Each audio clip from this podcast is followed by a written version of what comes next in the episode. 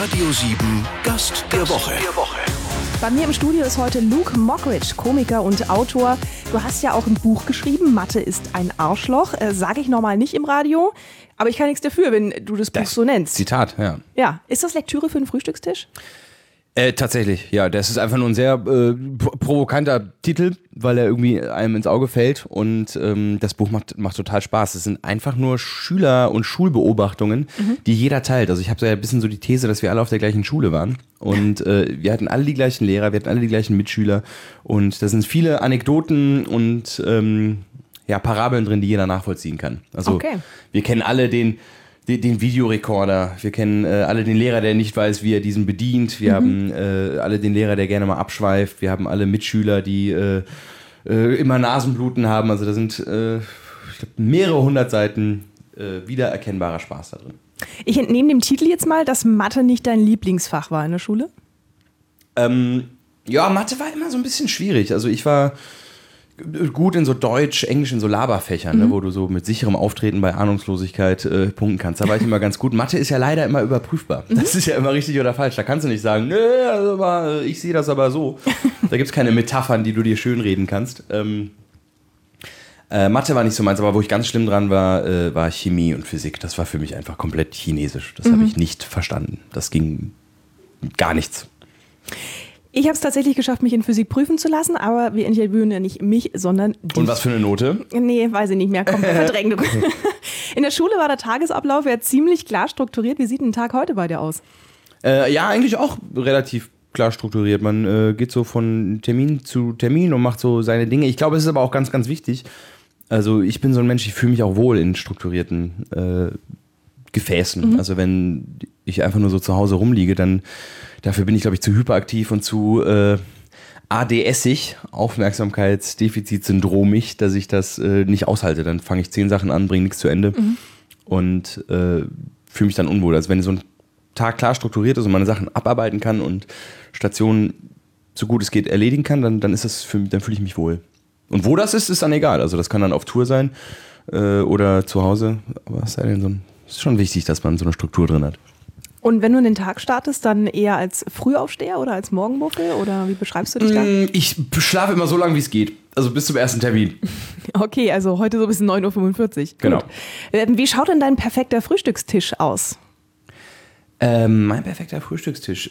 Guter Kaffee. Also da, ich also sag, das Leben ist zu, zu kurz für, für schlechten Kaffee. Wie findest du unseren hier im Studio? Der ist super. Also Okay. wirklich, das habt ihr euch echt Mühe. Ich bin ja halber Italiener und meine Mama ist auch äh, sehr in Sachen Kaffee bewandert.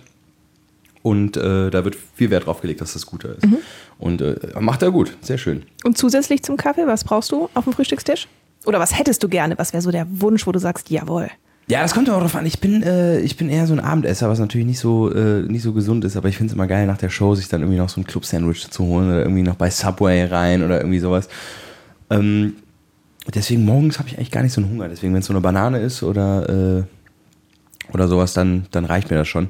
Aber es gibt eine absolute Schweinerei, Ex-Benedict. Das ist fantastisch. Also, Kann jeder jetzt googeln und sich das auch gerne mal Einfach zu mal Hause zubereiten. selber machen ist sehr kompliziert, aber es lohnt sich. Wie bei dir ein Sonntag abläuft, wenn du nicht gerade ein Radiointerview gibst, darüber reden wir gleich. Der Radio 7 Gast der Woche. Er hat eine Late-Night-Show in Sat1, ist Comedy-Preisträger, Autor, Sketchschreiber und ist mit seinem aktuellen Programm auf Tour. Luke Mockridge ist heute mein Gast. Was machst du denn normalerweise sonntags? Äh, sonntags ist für mich immer so ein bisschen Freundetrefftag. Also Oh, ich das ist ja schön. Ja, ich, äh, äh, wenn ich dann nicht auf Tour bin und zu Hause bin, dann äh, gehe ich immer mit Kumpels frühstücken. Mhm. Bin ich äh, bin ich großer Fan von. Ich habe so natürlich reißen so diese, dieser große Freundeskreis reißt so ein bisschen ab, wenn man viel unterwegs ist, aber die die Urhomies, die Mhm. äh, die kannst du ja auch ein halbes Jahr nicht sehen und dann ist es genau wie früher. Genau. Und äh, ich versuche dann immer so ein bisschen die zum Kaffee zu treffen, ein bisschen abzuhängen, FIFA zu spielen, die Oma mal anzurufen, also Mhm. den ganzen liegen gebliebenen Kram mal zu machen. Die Freunde erden einen auch nochmal, oder? Total, ja, ja, klar, da bin ich auch einfach der, der Luki. Da bin ich nicht äh, Luke Mockridge oder Late-Night-Show-Host oder äh, Tour-Künstler, sondern bin ich einfach der Luki von früher. Ja, super. Wenn man so extrem viel beschäftigt ist wie du, kommt man dann auch noch regelmäßig zum Party machen oder würdest du dir da mehr wünschen oder wie läuft es bei dir ab? Ja, ich, äh, also viele sagen immer, ja, wenn du, wenn du viel unterwegs bist, das Tourleben ist so Party und, und Saufen und Hotelzimmer und Groupies und der ganze Kram. Das ist, ich, äh, ich bin jemand, ich, ich leide sehr gut und gerne. Also wenn ich dann Kater habe, dann geht bei mir gar nichts mehr. Okay. Und äh, deswegen nehme ich den gar nicht erst in Kauf. Also äh, wenn ich mal einen Tag frei habe und weiß, okay, heute Abend geht's mal um die Häuser, dann, dann, dann geht's ab. Aber das passiert einfach irgendwie alle zwei Monate. Dann feiere ich mit meinen Kumpels in Köln, dann, dann muss man die Feste feiern, wie sie kommen. Aber nee, sonst bin ich eigentlich äh, auch kein Feierabend-Bier-Typ oder so. Dann gehe ich okay. einfach, gucke ich mir irgendwie eine Serie an im Hotelzimmer und äh, höre Musik und gehe pennen. Was sind so deine Serien? Ja, ich bin ja so Netflix-Suchti. Also ich äh, gucke aber leider, ich traue mich nicht, neue Sachen anzufangen. Ich gucke dann so zum zehnten Mal Friends oder sowas. Nein, Einfach so. dir geht viel durch. Ja, ja, ich glaube, da gibt es viel, was man irgendwie machen könnte. Aber ich komme so schwer, schwer in Serien rein. Okay. Aber ich muss sagen, es gibt Serien, die machen es einem im Moment total einfach. Ähm, was hast du denn von den neueren Sachen zumindest schon mal so ausprobiert? Ähm, was ich super fand, war Broadchurch. Das habe ich gesehen. Das ist so eine BBC-Serie, eine englische. Äh, das fand ich sehr geil. Ähm, was war denn noch das letzte, was ich durchgeguckt habe? Ähm, Breaking Bad und so, das ist der Klassiker. Walking Dead habe ich irgendwann mal aufgehört, weil ich keinen Bock mehr hatte. äh, ich weiß gar nicht, was die letzte gute Serie ist. Was guckst du denn so? Ja, nee, also ich habe jetzt gerade, warte ich jetzt auf die siebte Staffel von Game of Thrones, auch ganz klassisch. Ja, da habe ich auch noch nie mit angefangen. Das Ah, tu es. Ja? Also ich finde schon. Ja. Und vor allem gewöhn dich einfach nicht so sehr an die Hauptcharaktere. Kann sein, dass dann halt nächste Genau, Woche neue ne? sind. Ist super. Also fand ich sehr schön. Aber da braucht man auch ein bisschen, um reinzukommen. Ne? Also ich finde, ich finde, das ist so. Leider, ich habe letztens einen sehr traurigen Satz auf einer Party gehabt, gehört, wo jemand gesagt hat, boah, ich brauche echt eine neue Serie. Ich brauche eine neue Serie. Und man sagt, wie trau äh, das ist ein trauriger Satz. Und sagt, ich, muss- ich brauche eine neue Serie. Ich muss mich von meinem Leben ablenken. Ich muss irgendwie was Neues durchsuchen. Das ist wie so ein Junkie am Bahnhof, der irgendwie eine neue Serie braucht. Das fand ich irgendwie ein un- unangenehme, unangenehmes Testament für das 21. Jahrhundert. Das stimmt. Aber wir lassen uns gerne ablenken. Ja. Der Radio 7 Gast der Woche. Luke die Woche und ich heißt seine Late-Night-Show. Luke Mockridge ist das Gesicht und der Entwickler des Ganzen. Du bist jetzt umgezogen in Stefan Raabs altes Studio. Ist das ein anderes Feeling? Ist das irgendwie ein großes Erbe oder hat es gar nichts geändert?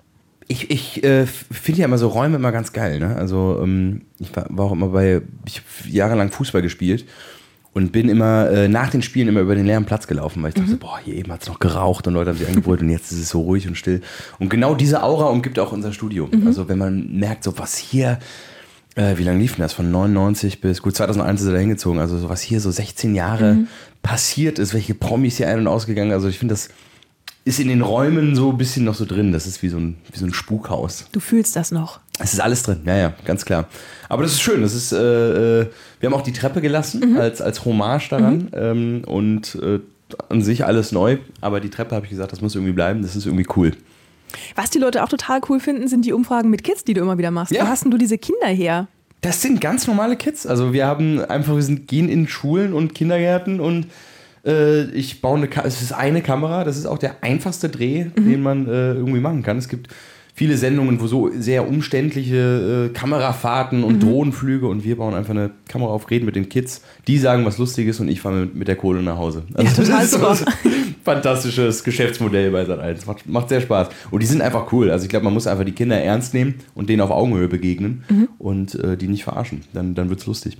Aber wie eine, also wie hoch ist denn da die Ausschöpfquote? Weil normalerweise, klar, Kinder quatschen, Hm. aber sobald da irgendwie eine Kamera ist, immer so, hm, Ja, ich glaube, runter. ist wichtig, dass die Kinder sich wohlfühlen. Ne? Okay. Also ähm, die sind eigentlich nicht eingeschüchtert und äh, ich komme aus, aus, großen, aus einer großen Familie. Ich habe viel mit Kindern auch gearbeitet. Ich habe als äh, Jugendlicher, äh, weil wir ja Kanadier sind und unsere Sommer in Kanada verbracht haben, habe ich in so Summercamps gearbeitet, wie man das so kennt aus Filmen, Ja. mit so Kanufahren und äh, in so Blockhütten. Also da habe ich dann zehn Wochen meine Sommer verbracht und gearbeitet. Viel mit Kids gearbeitet. Also ich kann einfach gut mit Kindern. Ich glaube, weil ich selber noch ein bisschen eins bin. aha, okay. Ja. Na dann. Es ist einfach ein Gespräch unter Kumpels, wenn ich mit den Kids rede. Du probierst auch gerne mal Sachen aus. Wenn ich mich recht erinnere, habe ich dich mal in einem SM-Schuppen gesehen, da hast du dich auspeitschen lassen. Ja. Was waren für dich denn so die zwei abgefahrensten Sachen fürs Fernsehen, die du sonst nie gemacht hättest, wo du gedacht hast, oh, okay, ich opfer mich? Äh, Ich bin einfach ein sehr interessierter Mensch. Also ich, äh, ich liebe Menschen einfach und liebe, wie Menschen leben und bin sehr neugierig, was, was, was so Lebensstrukturen und, äh, und, und Weisheiten angeht. Deswegen fand ich äh, die Eigenurintherapie auch sehr interessant, die ich gemacht habe. Äh, Beschreib nochmal kurz. ja, ich äh, habe eine Woche lang ähm, meinen eigenen Urin morgens getrunken. Das, äh, um, um zu gucken, ob, weil man sagt, also die alte Yogis äh, schwören auch darauf und man sagt, die Blutwerte sind besser. Wir haben dann auch Bluttests gemacht. Ist natürlich nichts passiert. Ich habe einfach eine Woche gelitten wie ein, wie ein Hund. Äh, war sehr, sehr eklig, sehr schlimm, aber ich finde es immer fasziniert, dass Leute äh, davon so felsenfest überzeugt sind. Und da muss ja irgendwie was dran sein. Ich glaube, als, als Entertainer, als jemand, der Leute bespaßt, musst du ja auch Leute kennen und Menschen kennen. Und äh, dazu gehören einfach alle Menschen mit ihren ganzen skurrilen Ansichten. Ja, da hast du aber noch viel vor dir. Ja, aber SM-Studio war auch sehr lustig. Also, dass, äh, dass da Leute irgendwie, das war zu dieser ganzen Shades of Grey Zeit, dass das irgendwie Leute geil finden, sie auszupeitschen, äh, finde ich auch, ich finde es immer spannend, in so einer Welt mal zu Besuch zu sein, weil das ja dann Leute ernst nehmen. Also, das finden ja Leute dann wirklich cool und äh, heiß und scharf und da mal irgendwie so rein zu, reinzuhorchen und zu sehen, ob das auch einen Effekt auf mich hat, das fand ich sehr interessant. Hatte es einen Effekt auf dich? Nein, gar nicht. Ich fand es eigentlich wirklich nur skurril äh, und lustig. Aber ich finde das immer spannend. Also, das ist ja, die Menschen sind so unterschiedlich und das macht ja auch das Leben so bunt und schön und äh, die Menschheit so toll. Der Radio 7 Gast der Woche. Aktuell sehen Sie Luke Mockridge sonntags um 22.15 Uhr auf Sat 1. Er ist so ein bisschen wie ein junger Stefan Raab, habe ich mir so erklären lassen. Oh. Aktuell, witzig, musikalisch. Wie findest du selber den Vergleich mit Stefan Raab? Äh, total cool. Also äh, ich war ja auch eine Zeit lang irgendwie der Rap-Nachfolger. Das haben ja die Pressen äh, alle so geschrieben. Und ich lag zu Hause und äh, krieg das so aufs Handy. Ja. Ne? Diese Leute, so, ja, krass, und das ist der neue Rap und Bild plus Artikel und so. Und äh, dachte so, ach, das sitzt sie jetzt mal schön aus, weil dann rastet dein Handy natürlich komplett aus und alle wollen was wissen und die ganzen und ich bin einfach nicht reingegangen. Hab gesagt, so, weil ich bin, ich bin ja nicht der Nachfolger von Rap. TV Total gibt's, geht, geht- ja nicht weiter. Ähm, und das fand ich irgendwie sehr schön, einfach dieses Gerücht da liegen zu lassen und äh, ja, als Puppenspieler über den Medien einmal zu sein und zu sagen, ja, ich gebe euch jetzt gar nichts und bin jetzt einfach mal einen Tag nicht erreichbar. Das fand ich sehr cool. Ja, das, der Vergleich ehrt natürlich, aber ich glaube, ich bin nicht der nächste Stefan Raab, sondern einfach der erste Luke. So. Wer sind denn deine Vorbilder? Vielleicht auch, wenn du ähm, mal so an früher zurückdenkst. Ich fand Stefan Raab immer toll. Also äh, wollte immer irgendwie so eine Sendung machen wie er, wollte immer äh, Musik, Musikalität, tolle Gäste, Talk, skurrile Aktionen äh, verbinden. Und ich mag halt auch, dass er so eine Heimat hatte im Fernsehen. Also der hatte so dieses TV Total, das war so sein Heimatschiff. Und der, der, das, das, da hat man kein Fragezeichen dran gemacht. Der hat einfach gemacht. Und das jeden Tag. Und die Leute haben sich das angeguckt. Das fand ich irgendwie immer sehr bemerkenswert, wie man sich, äh, auch Günther Jauch ist so jemand, der einfach sein Werbemillionär-Ding jahrelang so durchzieht und nicht so sprunghaft ist. Ich glaube, das ist so klang, klammheimlich so mein, mein Wunsch nach Struktur und Ritualisierung in diesem hektischen Showgeschäft, dass man sagt, ich habe hier mein Studio, meine Show und das läuft so durch und alles ist gut.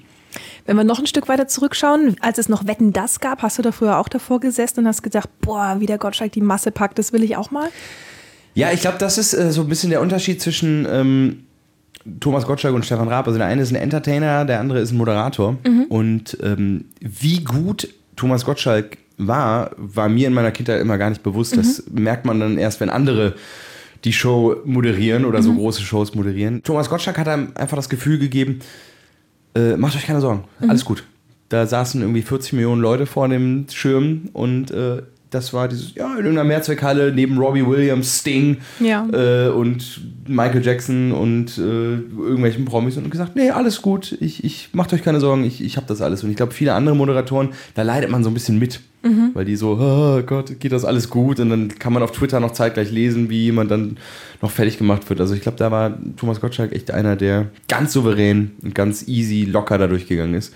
Ich glaube, seine Lockerheit hat ihn ausgezeichnet. Absolut.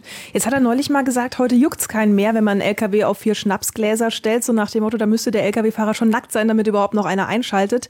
Wie versuchst du denn unsere Gesellschaft, die heute wahrscheinlich tatsächlich so tickt, zu begeistern?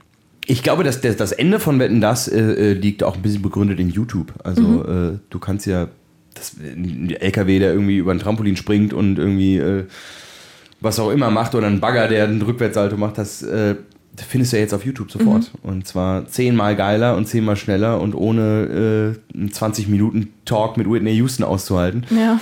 äh, das war ja damals der einzige Ort, wo es sowas gab.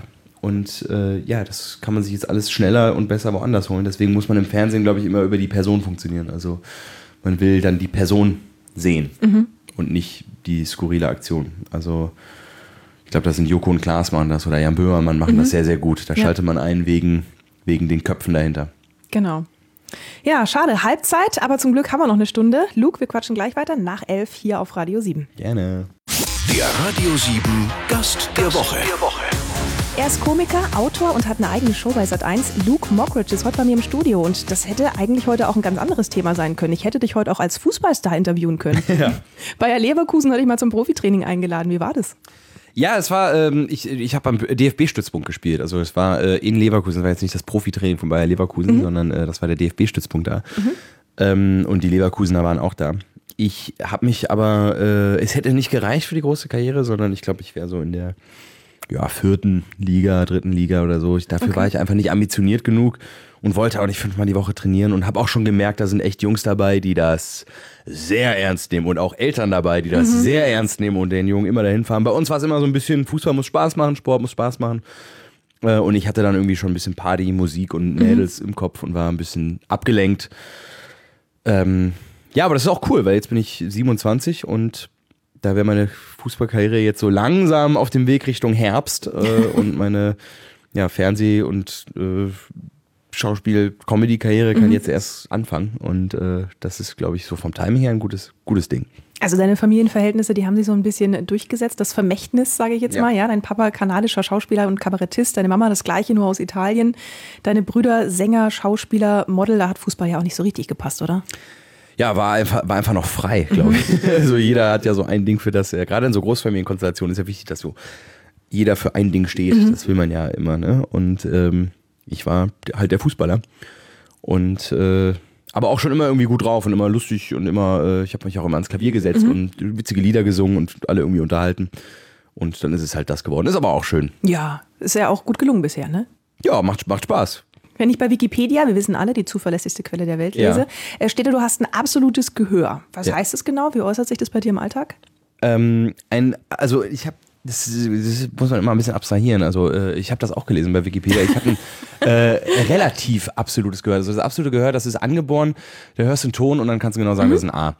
Ähm, ich habe das relative Gehör. Also ich höre einen Ton und dann kann ich einen Ton spielen und weiß dann genau, wo das A dann ist. Also das habe ich äh, vererbt bekommen von meiner, von meiner Großmutter. Mein, mein Vater ist adoptiert und hat erst Jahre später seine richtigen Eltern äh, kennengelernt hatte sie nie, aber rausgefunden, was sie machen.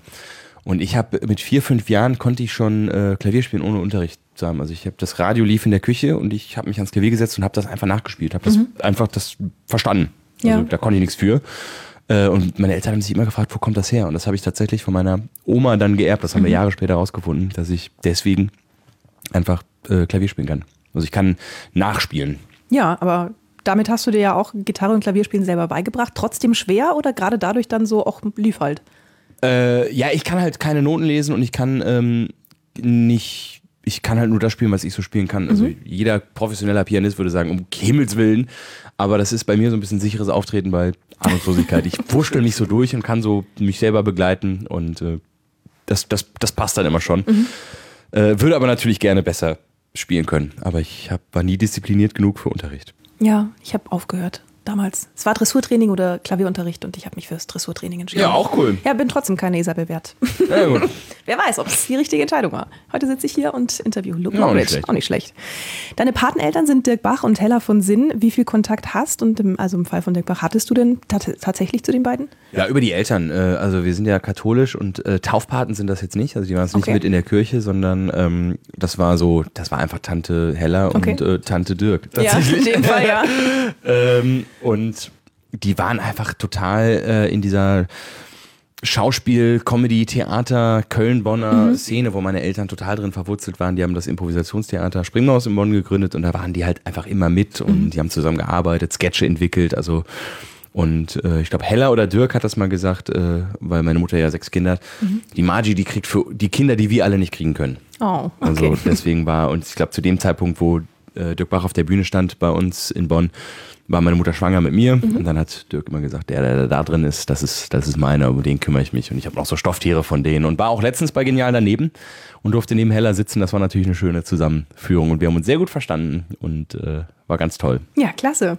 Vergleich doch mal bitte deine Kindheit. Überall Rampenlicht, überall Leute, die jeder kennt, die man irgendwie auch ab und zu mal in der Zeitung sieht, mit Kids, die ohne das alles aufwachen, wachsen. Inwiefern ist das anders oder auch gleich? Ich, ich glaube, ein Kind merkt das gar nicht. Also ab, kann das gar nicht abstrahieren. Ich glaube auch, wenn du jetzt irgendwie ein Obama-Kind bist und äh, acht Jahre im Weißen Haus groß geworden bist, dann ist das einfach so. Okay. Und wenn du äh, Eltern hast, die in Bonn jeder kennt, äh, dann ist das auch so. Oder wenn deine Eltern Lehrer sind und äh, das ist also, ich glaube, Kinder stellen ja nichts in Frage, sondern äh, nehmen alles so hin und machen so das Beste draus. Wenn sie irgendwie ein bisschen spielen können und mit dem Auto äh, äh, rumhantieren können und mit äh, ja, Fußball spielen können und einfach ihr Ding durchziehen können, dann sind Kinder glücklich. Also äh, ich glaube jetzt nicht, dass ich eine großartig andere Kindheit hatte als andere. Der Radio 7 Gast der Woche. Luke Mockridge ist Komiker, aktuell mit seinem Programm Lucky Man auf Tour und heute mein Gast. Gerade haben wir schon über deine Familie gesprochen. Da würde ich gerne nochmal anknüpfen. Deine Family ist selber auch extrem im Showbusiness vertreten. Mischen sich deine Eltern oder auch deine Geschwister auch mal bei der Showplanung ein? Ja, meine Eltern haben zu allem eine Meinung Okay. und sind, äh, mein Vater ist bei fast jeder Aufzeichnung tatsächlich. Also wenn wir Luke die Woche und ich aufzeichnen in ähm, Köln, dann ist der immer am Start und äh, geht richtig mit. Der ist ja alter Theaterregisseur. Und äh, liebt einfach das Showgeschäft, liebt die Inszenierung, liebt die Bühne, liebt, wie Dinge umgesetzt werden und der ist voll drin. Also geht richtig hinten am Monitor, geht der mit und äh, sagt mir dann auch Sachen und ja, und muss immer, warum und so, warum. Also es ging bei uns um nie um was anderes. Es ging immer darum, wie kann man Leute zum Lachen bringen, wie kann man Leute unterhalten, wie kann man Geschichten erzählen. Und deswegen sind auch alle irgendwie Schauspieler geworden und andere Bruder ist Regisseur. Und wir haben uns alle so ein Tortenstück von dem kreativen Schaffen meiner Eltern weggenommen. Und meins war halt Comedy. Wie läuft denn da bei euch ein Familientreffen ab? Ist das so ein Schlagabtausch der Erfolge oder worüber redet Familie Mockridge? Ja, das ist, äh, also mein Vater ist ähm, schon sehr äh, erfolgsgetrimmt. Also das ist schon, äh, ja, und wie läuft's? Was macht das? Ja, so, hm, ne? also der ist schon sehr hinterher, auch Ja. bei meinen Brüdern so, dass das alles Hand und Fuß hat. Äh, Das kommt alles aus einem Ort der Liebe. Das ist jetzt kein so ein Druckmoment, wo man dann äh, dran zerschellt, aber es ist immer so, ja, komm, ne? wenn du was machst, dann mach's richtig gut und gib, gib alles und äh, hast nur das eine Leben. Verwandel die Dinger. Also das ist schon so ein hoher Anspruch an äh, sich selber und das, das wurde uns auch immer so vermittelt und deswegen, äh, ja, für, ist eigentlich ganz, also es ist für Außenstehende, ich hatte mal eine Freundin, die dann auch bei uns immer sagte, boah, das ist ja echt ein riesen Druck hier auf dem Kessel hier bei euch, Okay. das ist ja wahnsinnig anstrengend. Aber äh, ich find's cool, also das fordert Sport einen richtig an und äh, macht Spaß. Also so eine kleine, gerade in so einem Jungshaushalt, das ist ein bisschen wie eine Fußballmannschaft. Das ist immer so dieser Leistungsdruck, der immer so ein bisschen äh, latent da mitschwingt. Das ist immer ganz cool. Aber du empfindest es nicht als störend. Ja, ich kenne es ja auch nicht anders. Also das ist jetzt wirklich, es ist jetzt nicht so, dass mein Vater mich anruft und sagt, jetzt mal hier, also da ist jetzt nicht mit dem Finger drauf, Ja. äh, sondern es wird einfach äh, so erwarte viel vom Leben und äh, hol dir, hol dir das und kämpfe das, was du haben möchtest und äh, das macht, das finde ich schon cool. Das ist eine gute, gute Ansichtsweise auf das Leben. Und äh, meine Mutter sagt halt immer einfach, von nichts kommt nichts. Und äh, jeder schreibt sein Drehbuch im Leben selber. Also schreib dich selber so toll rein, wie du nur kannst. Dein aktuelles Programm heißt Lucky Man. Ich hoffe, du bist auch soweit glücklich und zufrieden, machst zumindest den Eindruck. Bis Mitte Juni bist du teils jeden Abend woanders. 90 Prozent der Natur, äh, glaube ich, komplett ausverkauft. Hast du neulich auf Facebook zumindest Ja. geschrieben. Was glaubst du, warum bist du so erfolgreich? Äh, das, äh, also, dass man selber erfolgreich ist, das kriegt man ja selber gar nicht mit. Ne? Also, das kriegt man immer dann von außen, ne? wenn die Hallen immer voller werden und die Leute sagen, sag mal, weißt du echt, dass du irgendwie mehr Tickets verkauft als Mario Barth und so. Das äh, kriegt man selber gar nicht so verklausuliert, ähm, weil man ja am Auge des Orkans steht. Ich, ich glaube, ich mache einfach. Also ich bin so, wie ich bin. Ich spiele keine Rollen und das halt lang in der Comedy-Szene äh, gefehlt. Also ich glaube, eine ganze Generation hat sich nicht abgeholt gefühlt, ähm, weil die Comedians irgendwie immer älter wurden, die Themen immer verstaubter und sie sich eigentlich nur noch im Kreis gedreht haben und äh, sehr figurenmäßig unterwegs waren. Mhm, das stimmt, äh, ja. Und jetzt kommt einfach einer hoch, T-Shirt, Jeans und erzählt und macht und aus Monolog wurde irgendwie Dialog. Ich mache viel mit dem Publikum, ich äh, gehe auf Leute ein und äh, genieße es irgendwie das auszusprechen, was meine Generation denkt. Befasse mich sehr mit der Generation mhm. ähm, und habe großen Spaß daran, da den Finger in die Wunde zu legen und gemeinsam irgendwie unser Leben abzufeiern. Und da gehen die Leute irgendwie mit. Also die Leute haben Bock mit mir zu singen, alte Shows aufleben zu lassen, mhm. alte Lieder zu singen äh, und ja, die ganzen Tücken und äh, spaßigen Aktionen unserer Generation abzufeiern. Wen erreichst du mit deinem Programm? Beschreib mal dein Publikum. Äh, ja, schon junge Leute, die, glaube ich, ähm, sich, wie gesagt, nicht durch die Comedy-Szene abgeholt gefühlt haben in den letzten Jahren. Mhm. Äh, also von, ich glaube, so ab 14 geht das los, bis ja, 35, 40 ungefähr. Da ja, sind die Leute irgendwie. Drin. Ja, absolut. Aber dann auch hinten wird es dann auch wieder spannend. Also wenn jetzt irgendwie Freunde von meinen Eltern, die 60, mhm. 70 sind, mich im Fernsehen sehen, die sagen einfach, der, der, die Themen sind vielleicht gar nicht so interessant, aber der Typ ist einfach witzig. Mhm. Der Typ ist gut gelaunt, der ist höflich, der ist nett, der ist, der äh, vermittelt einem das Gefühl, dass alles gut ist. Und äh, also das, das funktioniert dann nochmal auf einer ganz anderen Ebene. Und ich glaube, das liegt einfach daran, dass man sich nicht wirklich verstellt, sondern einfach macht, einfach seinem Instinkt folgt und entweder der Instinkt ist richtig oder äh, spricht nur eine, eine, enge Zielgruppe an oder halt eine, äh, eine große. Aber vielleicht lernen die Älteren ja auch was von dir. Du sprichst ja Themen an, von denen die teilweise heutzutage noch nie mal was gehört haben. Ja, ist richtig. Ja, das kommen auch schon äh, ein oder andere. Was ist denn überhaupt Tinder? Und so. Also die Fragen äh, kommen dann. Äh, und das macht ja dann auch Spaß. Der Radio 7 Gast der Woche. Lucky Man heißt das aktuelle Programm von Komiker Luke Mockridge. Luke, du redest da auch über Tinder und so. Kennt man bis zur Hochzeit. Danach muss man die App, glaube ich, löschen. Ja, ist und, und so tun, als hätte man die noch nie gesehen. Ich glaube, ich finde die App persönlich recht furchtbar. Ich habe mich damit befasst über einen Arbeitskollegen, ja. der noch mal ein paar Jahre jünger ist als ich. Beschreib noch mal ganz kurz, wie funktioniert Tinder? Äh, Tinder ist eine App, wo einem Singles in der Nähe angezeigt mhm. werden mhm. und man kann per Linkswisch oder Rechtswisch entscheiden, möchte ich äh, mit diesem Single Kontakt aufnehmen mhm. oder nicht. Äh, andersrum sehen aber auch Frauen, Damen dein Profilbild mhm. und wenn beide bei dem jeweils anderen nach rechts gewischt haben, dann äh, gibt es ein Match und man kann miteinander schreiben. Extrem oberflächlich, oder? Sehr, aber leider ist es ja so ein bisschen ähm, die Generation. Also äh, das ist ein bisschen das, worüber ich auch in meinem äh, Programm rede. Mhm. Jetzt nicht über Tinder als solches im Allgemeinen, sondern mhm. einfach das, warum Tinder so erfolgreich ist. Was ist äh, mit dieser Generation los? Warum gehen wir immer höher, schneller weiter? Ich glaube, wir können die ganze Informationsflut über Social Media und Internet, wir können das gar nicht verarbeiten mhm. und haben immer Angst, irgendwas zu verpassen. Also das ist eine neu entdeckte Phobie, mhm. die Angst, was zu verpassen. Äh, oh nein, ich muss auf die Party, oh, ich muss noch dahin, ich muss noch nach Australien und mit dem Backpack reisen und ein Foto mit dem Koala machen, mhm. weil wir ständig mit ähm, Social Media konfrontiert werden und durchgestylte Leben. Also jeder inszeniert sich in der bestmöglichen Art und Weise mhm. auf Facebook und das ist das, was wir sehen und äh, gezeigt bekommen. Mhm. Gefiltertes Leben, perfekte Bilder, toll inszeniert und das lässt den Druck so immens steigen, dass man gar nicht mehr auf die wahren Werte zurückkommt, auf Freundschaft, Liebe, Vertrauen miteinander. Und äh, da lege ich so ein bisschen den Finger in die Wunde, dass, dass das große Problem unserer Generation ist. Ein großes Problem der Generation oder vielleicht auch eine Hoffnung kann die Online-Liebe sein. Glaubst du an die wahre große Online-Liebe? Ja, also ich, ich, ich glaube an die Liebe. Mhm. Und äh, ob das jetzt online ist oder äh, wo die gefunden wird, mhm. ist, ja, ist ja per se egal. Wenn es Liebe ist, dann ist es ja Haken dran, AGBs akzeptieren und läuft. Und Tinder löschen. Genau. Kennst du denn jemanden, der seine bessere Hälfte online kennengelernt hat? Ja, ja, ja, klar. Ich habe ein mhm. äh, paar Freunde, die sich sogar über Tinder kennengelernt haben und jetzt Na, zusammen, zusammengezogen sind. Erstes Tinder-Date läuft, beide die App gelöscht in einer feierlichen Zeremonie.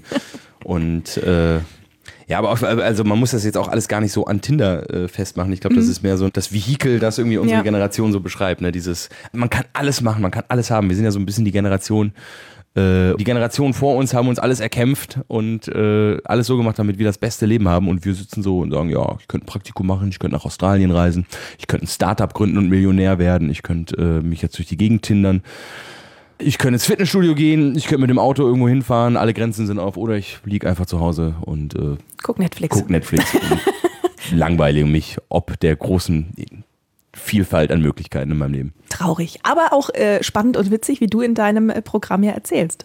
Ja, ich äh, gehe ein bisschen auf die, die, die, die, die frühere Zeit, die einfache Zeit. Grenzen machen ja auch manchmal kreativ. Ich meine, wir haben als Kinder zwei Steine genommen und konnten damit äh, drei Stunden spielen. Wir haben mhm. dann Sachen aufgebaut und dann hier und den Stein musst du laufen und der ist nach hinten so. Also das, du kannst ja alles äh, Grenzen machen kreativ und Grenzen machen äh, glücklich. Diese diese ganze Vielfalt an, an, an, an Dingen, die uns zur Verfügung stehen, die die kann auch leicht deprimierend und überwältigend sein. Mhm. Und äh, Ich erinnere mich gerne an meine Studentenzeit zurück, wo man wirklich sehr limitiert war, was die Einrichtung angeht. Und äh, da gibt es eine abenteuerliche Geschichte aus meinem Programm, wie meine erste Studentenbude eingerichtet ist. Also wer die sehen möchte, der muss auf jeden Fall mal vorbeikommen. Ja, viele Karten gibt es nicht mehr, aber vielleicht hat man ja auch Glück.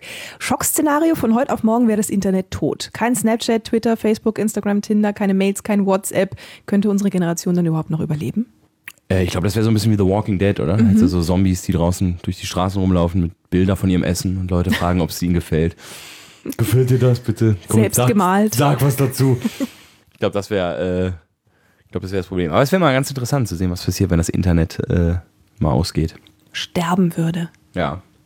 Die Lebenspartnerin ist für dich, soweit ich weiß, ist noch nicht dabei gewesen. Äh, keine Zeit, keine Lust auf was Festes oder einfach noch nicht so voll erwischt worden?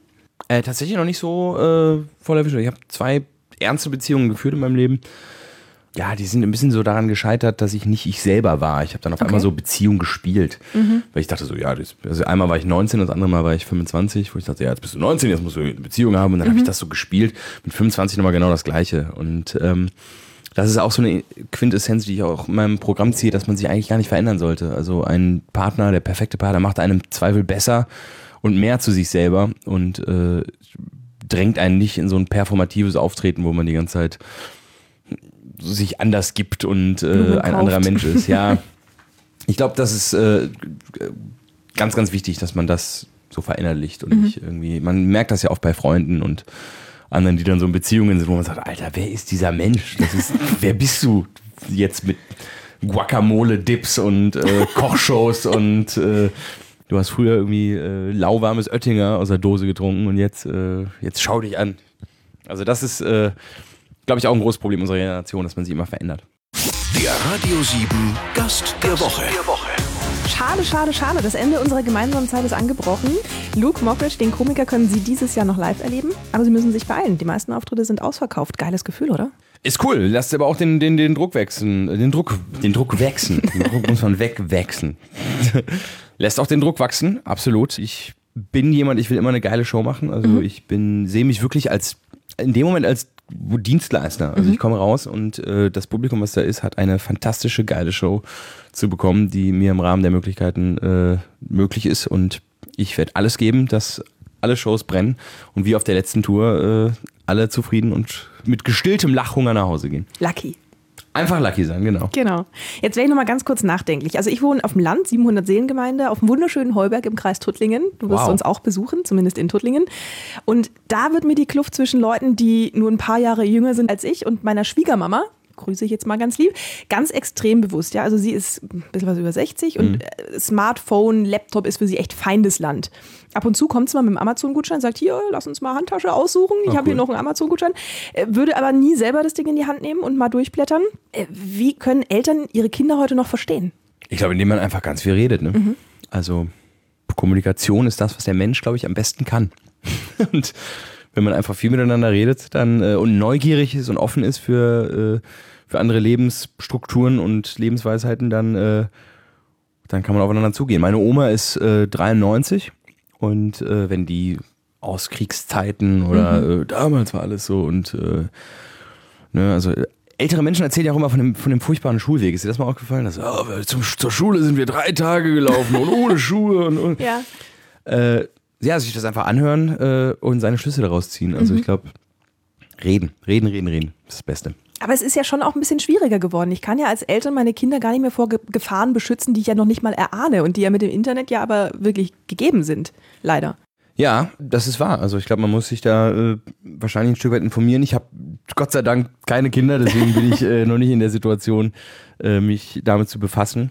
Aber ich glaube, wenn man zwischen seinen Eltern und seinen Kindern ein Vertrauensverhältnis hat, mhm. so wie ich es mit meinen Eltern hatte, ich konnte mit meinen Eltern über alles reden. Mhm. Also äh, wenn ich Fragen hatte, dann habe ich die gefragt. Das mache ich jetzt immer noch. Also meine Eltern sind jetzt so nicht mehr Eltern, die mir was zu sagen haben, mhm. sondern es sind vielmehr einfach äh, Kumpels mit Lebenserfahrung. Und äh, Super. Ich glaube, davon muss man einfach Gebrauch machen in beide Richtungen. Also wenn die was Junges wissen wollen und sag mal, wie, du hast ja so einen jungen Humor, wir haben hier einen neuen Gag, äh, ist das heutig, ist das so, dann fragen mhm. die mich und wenn ich irgendwie was wissen möchte, wo Lebenserfahrung gefragt ist, dann frage ich meine Eltern. Also es ist alles ganze Leben ist ja eine Zweibahnstraße und es gibt immer These und Antithese und man kann beide Plus und Minus immer schön befeuern. Wie hat sich denn dein Leben mit dem Internet geändert? Ähm, ach, keine Ahnung, ich bin, ich bin ja Digital Native. Äh, also ich bin damit groß geworden. Deswegen kannte ich ein Leben, ich kannte ein Leben mit langsamem Internet. Also das und so nach dem Motto, kannst du bitte das Telefon auflegen, ich will meine E-Mails checken, so die Sätze. Ja. Ähm, aber ich, ich verteufel es nicht und ich lobe es auch nicht in den Himmel, sondern es ist einfach nur da. Das Mhm. ist, Internet ist ja. Aber du nutzt es ja schon auch für deine beruflichen Zwecke. Genau, ich äh, äh, habe meine, meine Fan-Community äh, auf verschiedenen diversen Netzwerken. Ich äh, teile mich mit, ich mache Werbung für meine, für meine Sachen auf, äh, auf Facebook. Ich connecte mich mit Freunden, also ich benutze das Internet eigentlich so, wie, äh, wie man es sollte. Ich kenne viele, die auch so ein bisschen dann da hängen bleiben und so ein bisschen internetsüchtig werden und dann so computersüchtig werden. Dafür war ich aber immer schon zu draußen Kind. Ich habe immer draußen lieber Fußball gespielt als irgendwie auf der, auf der Konsole. Ähm, Ja, und es ist ja auch genau richtig so. Luke, die Zeit mit dir war heute leider echt zu knapp. Gott sei Dank, jetzt kann ich wieder online gehen. Du, ich hoffe, wir sehen uns mal wieder. Ja, gerne, danke, war sehr nett. Ich danke dir für die schönen, spannenden, abwechslungsreichen zwei Stunden mit dir und ich wünsche dir noch einen schönen Sonntag. Alles klar, schönen Sonntag noch, ciao.